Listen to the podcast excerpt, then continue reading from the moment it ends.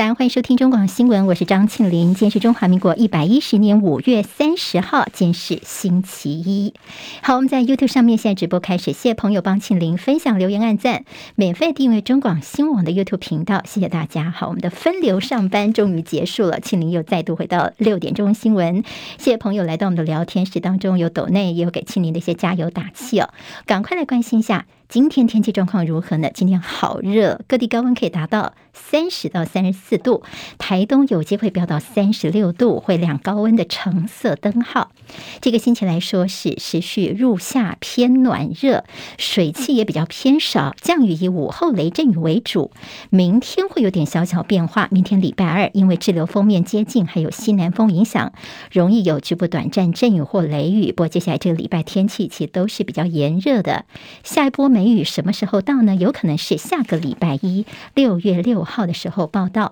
好，那么在这个礼拜，其实台湾有很多的学校，高中以下，很多地方几乎都是继续维持远距教学。昨天台北市长柯文哲已经先告诉大家了，在端午节回来之后呢，以台北市来说，下个礼拜就会恢复实体上课了。乌俄战争进入第四个月，双方现在正在乌克兰的东部北顿内茨克激战。乌克兰总统泽伦斯基他前往东北部的哈尔科夫州去慰劳前线官兵，这也是俄罗斯入侵以来呢，泽伦斯基首度的现身在基辅州以外的地方。路透社记者说，泽伦斯基走访后几个小时，在当地又传出了好几次的爆炸声。法国总统马克龙跟德国总理肖兹，他们在礼拜六的时候跟俄罗斯总统普亭三方通话了八十分钟。两人呢希望普亭跟泽伦斯基展开直接的谈判，不过普亭并没有回应这项要求。泽伦斯基也说，除非乌军收复俄罗斯军队这次入侵占领的国土，否则他不可能跟普亭来进行谈判的。好，在此同时，我们看到英国媒体的几则报道，包括说这个普亭癌症恶化，只剩下这个三天三个月时间可以活。英国的《镜报》更是爆料说呢，有军情人员说，其实现在哦，普亭不只是病重，而且可能已经死亡了。现在出现在镜头前的，有可能是他的替身等等哦。好，这都是一些英国媒体所传出来的说法。北韩的疫情部分，单日新增病例连续两天低于十万例。北韩领导人金正恩在昨天开会讨论，针对疫情趋缓要放宽防疫。而另外一方面，韩联社则报道说，这金正恩最近半年压力实在是太大，所以他又复胖了，恢复他减肥之前的这样的一个魁梧的身材了。大陆官方证实说，发现首例境外输入欧米孔变异株 BA. 点五感染者，这是从非洲的乌干达转机，经由荷兰跟南韩抵达上海，并且在上海已经治愈了。体育焦点方面，看到台湾好手张玉成才刚刚被克利夫兰守护者队给指定让渡，守护者跟海盗已经完成了交易了。张玉成确定到海盗延续他的大联盟生涯，也是继二零一九年王维忠之后，张玉成成为海盗队史第二位登大联盟的台湾球员。NBA 东区冠军赛今早上八点半钟会上演最后第七战殊死战，战绩三比三平手，热火跟塞尔提克队要争夺进入 NBA 总冠军赛的门票。好，另外就是 NBA 的年度总冠军赛呢，是在六月三号端午节当天登场哦。西区冠军勇士队传出好消息，他们的左手骨折的防守大锁小手套培顿二世现在已经接近康复了，也就是在总冠军赛当中呢有机会看到他。他的身影。好，接下来我们进行十分钟早报新闻，十分钟时间快速了解台湾今天的日报重点。今天的报纸，我们先从台湾的疫情看起。昨天在本土新增了七万六千五百三十九例，比前一天来说是略微的下降。不过，其实有越来越多的朋友发现说呢，在指挥中心已经放宽快筛阳确诊之后呢，那么很多的朋友可能呃排不到视讯，或者是觉得说自己快筛阳之后呢，就干脆。待在家里面哦，那么自己来吃一些症状的药物，也就是说呢，变成是社会当中有更多的黑数在了嘛。好，所以我们就看确诊数也许是慢慢的失真了。但是死亡数方面的确是让人揪心哦。好在死亡数方面是增加了一百四十五例，一百四十五人死亡，这个数字是再创新高。其中呢，在这有四十五例是来自于长照机构，占比三成一。所以今天在联合报的头版呢，这个表格我们可以大家看一下哦。其实告诉大家的主要就是在疫情发生到现在，台湾的这个病例数的增加。那么上面红色的部分呢，就是长照中心的这个死者的一个占比哦，大概现在呢，占比都大约是三成左右。所以长照中心的问题呢，大家非常担心哦。长照著名是弱势当中的弱势，有没有办法赶快投药呢？今天有各方专家的说法，包括了在这呃，有说长照机构的用药标准呢，是不是能够？如果说在同事当中有一个人确诊的话，其他的著名呢就预防性的投药，有这样的一个看法。而黄立明医生也说呢，在有症状有接触的话呢，就赶快，即便是快筛是阴性的话呢，也。立刻投药，在我们过去爆发了大规模的流感的时候，就是这种做法，就是先抢救长照机构里面的住民哦。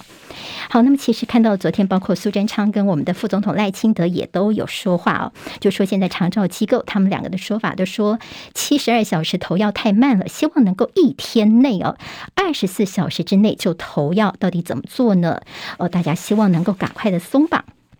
其实，陈世忠告诉大家哦，其实在这个长照中心等来说，快筛阳才给药，并不会改变。但是呢，他的确是觉得说，有些医生哦，慢性病多重用药，他们的开药会比较保守。所以这个部分的可能有没有讨论的空间，调整做法，的确是接下来可能可以做的了。好，在台湾的这个病情方面哦，疫情算是。北消南涨，现在还是在高原期，所以昨天呢，病例数最多的还是新北，第二是高雄，再来是桃园、台中、台北市，接下来是台南市，这是在疫情的分布的部分。好，接下来我们看到在这两天呢，其实国内呢，呃，在绿营的朋友可能比较关心的是徐巧芯的违停的事情哦。那么在呃蓝营等等，还有一些媒体，其实特别关注的是这个艺人他。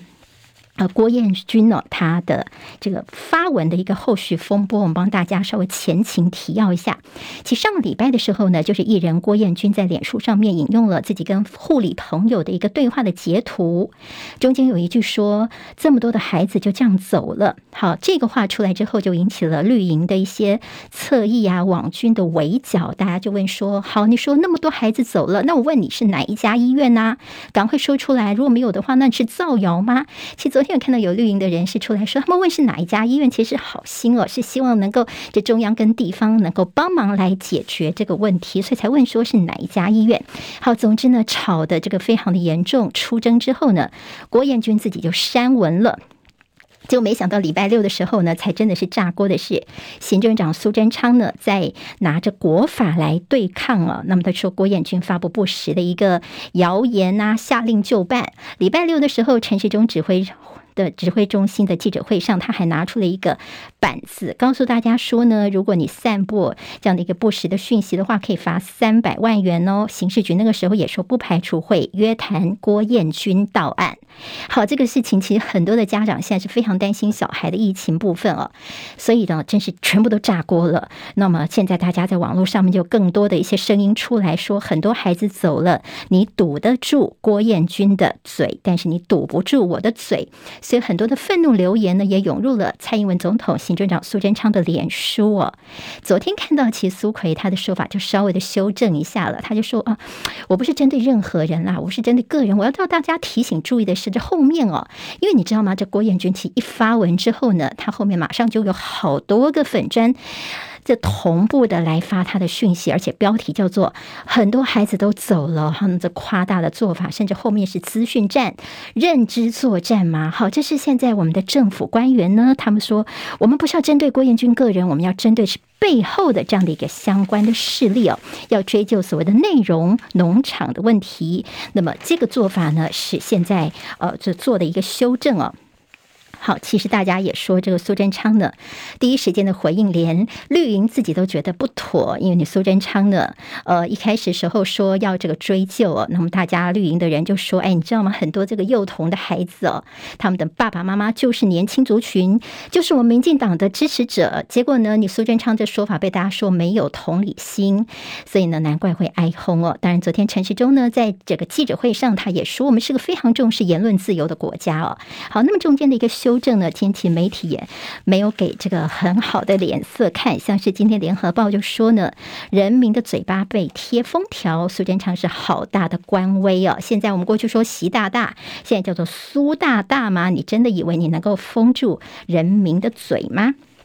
还有人说，这政府打压言论自由是新白色恐怖。中国时报的这个社论标题叫做“很多孩子走了，冷血政府看不见”。好，其实现在自由时报的头版我们会看到的是哦，所谓“很多孩子走了”的争议。现在呢，当局要揪源头，调查局说有个名字叫做徐芳丽，好，也是双人徐哦，徐芳丽是造谣的累犯。好，徐芳丽呢说是一个 Twitter 当中的人头账号多次散布谣言，所以现在说已经展开调查，要调查什么呢？焦点是放在来自于这中国等境外势力的溯源厘清哦。好，那么陆续传出了一些疫情的什么不实的讯息啦，之前还有说这个殡仪馆是堆尸体的照片等等哦，所以他们就说现在哦，很多很早的时候都是从中国等境外势力所掌控的多个粉专所 Twitter 账号等所流出来的，幕后的源头疑似来自于中中国境外势力的一些内容农场啊，所以现在呢要进一步的查，这中间呢是不是背后有老公在搞鬼呢？自由时报今天是这样的一个角度的。自由今天头版头条也告诉大家说，我们的用药抗病毒用药绝对是够的，大家不用担心，因为库存药物可以再供五百万人使用，确诊药物使用率百分之三点九七是高于各国的。昨天现在很多的这个家长其实是忙着希望能够带孩子去打疫苗哦，那那是其实我们看到了，昨天指挥中心告诉大家说，我们的疫苗绝对够。第一个就我们陆陆续续还会再进来一点点，还有就是呢，其实有些就学童他们已经染疫了，你知道你刚。染过疫，有一段时间内是不能够打疫苗的。好，扣除这些部分等等，我们的儿童的疫苗其实是够的。好，关心孩子之外，我们也关心的是在长照机构里面的一个疫情的困境。今天联合报在内页整个全版的报道。告诉大家说，长照机构里面的这些老人家哦，真的他们面临到了，如果真的染疫的话，那么护理人员呢，可能没有办法照顾得到。第一个，你找不到居服员，然后呢，长辈可能有些是要拍背啊、翻身、洗澡都成了问题。所以长辈呢，可能同时面临到是孤独、陌生跟无人照顾等多重的困境，甚至呢，没有办法挺过病毒的攻击，来不及跟家人好好的道别，就很孤单的离开人世。好，那么其实大家看到这样的一个形容，心都揪住了。昨天有一个让人觉得很难受的新闻，是在屏东地区，一个五十四岁的许姓男子，他照顾瘫痪中风的七十九岁的妈妈已经三十多年的时间了，他跟妈妈都确诊。昨天呢，他把妈妈从二楼阳台推下去，自己跳下去，妈妈死亡了，而他是受到轻伤。那么当然，现在家人呢帮这个小舅舅讲话，说这小舅舅从一出社会呢，他就辞掉工作，专心的照顾妈妈哦，已经都有点忧郁症了。好，这是一个长照悲歌，同时也是个确诊家庭的故事。现在大家说疫情往南烧，医护面临到崩溃压力。很多说在南部的火葬场，在过去没有这样的一个情况，现在是天天都在火化染疫的死者。不过有专家说，整个中南部应该不至于来重蹈双北的一个惨况，因为呢，台湾其实幅员不大，所以人员的流动非常的频繁，早就已经有一些这个南部、中南部的一些感染了，再加上快筛阳，就算确诊上路之后呢，双北的量能医疗量能被放松之后，中南部其实他们的急诊呢，也不至于会塞车了。好，这是为大家综合整理了在台湾的疫情部分。今天在联合报的头版，还有今天在财经报纸的头版会看到的是，上海要凭六月一号开始的一个全面复工。好，现在上海在封控了这段时间之后，提出了八方面五千条的振兴措施，包括说上海他们取消企业复工的复产批审制度，也就是所谓的白名单制度。六月一号开始呢，他们砸了三千亿人民币，希望能够拼经济。不过台商也说呢，大概整个如果如果呃，能够开始如期的进行的话，大概在上海也要三到四个月才可以恢复到封控之前的程度。在上海这边，其实他们疫情也不算是完全的放松，因为你要恢复正常生活是有条件的。从六月一号开始呢，在上海的人要进出公共场所跟搭乘交通工具，要持有七十二小时之内的核酸检测阴性证明，才可以出去搭交通工具或者是到公共场所里面。联合报今天内页提到了攻三首日没有命中，好，这是国军日前在屏东的九鹏基地的一个呃射击训练，就发现说受瞩目的国造天弓三型防空飞弹目标，那么在第一天的时候并没有击中，后来又稍微补考一下，补考之后呢，说最后叫做感应命中。所以今天在联合报写了一些分析，就告诉大家说，这个在过去哦，那都可以让媒体去采访，所以呢就会现场回来之后，他们就会报忧不报喜，我就讲我们。国军有哪些问题？哪些问题？后来呢，变成说不开放一般媒体之后，就变成是报喜不报忧了。这样真的是好吗？在政治方面，焦点自由时报间大做桃园布局，现在林志坚转战推进的呼声是越来越高了。另外，陈时中会不会不选呢？其实英系说，如果你不让他选的话，等同是我们自己承认我们防疫是失败的，所以这个部分应该是不太可能发生。经济日报头版头条有台股的除夕行情起跑，到六月底。为止有一千四百三十二家接力举行股东会，还有立讯供电动车红海备战，下月电价六月一号上路，最高涨幅百分之二十七，每家户呢大概可以要多四百多块钱的电费，要有心理准备了。十分钟早报新闻，明天再会喽，谢谢大家，拜拜。今天台湾各日报最重要的新闻都在这里喽，赶快赶快订阅，给我们五星评价，给庆明最最实质的鼓励吧，谢谢大家哦。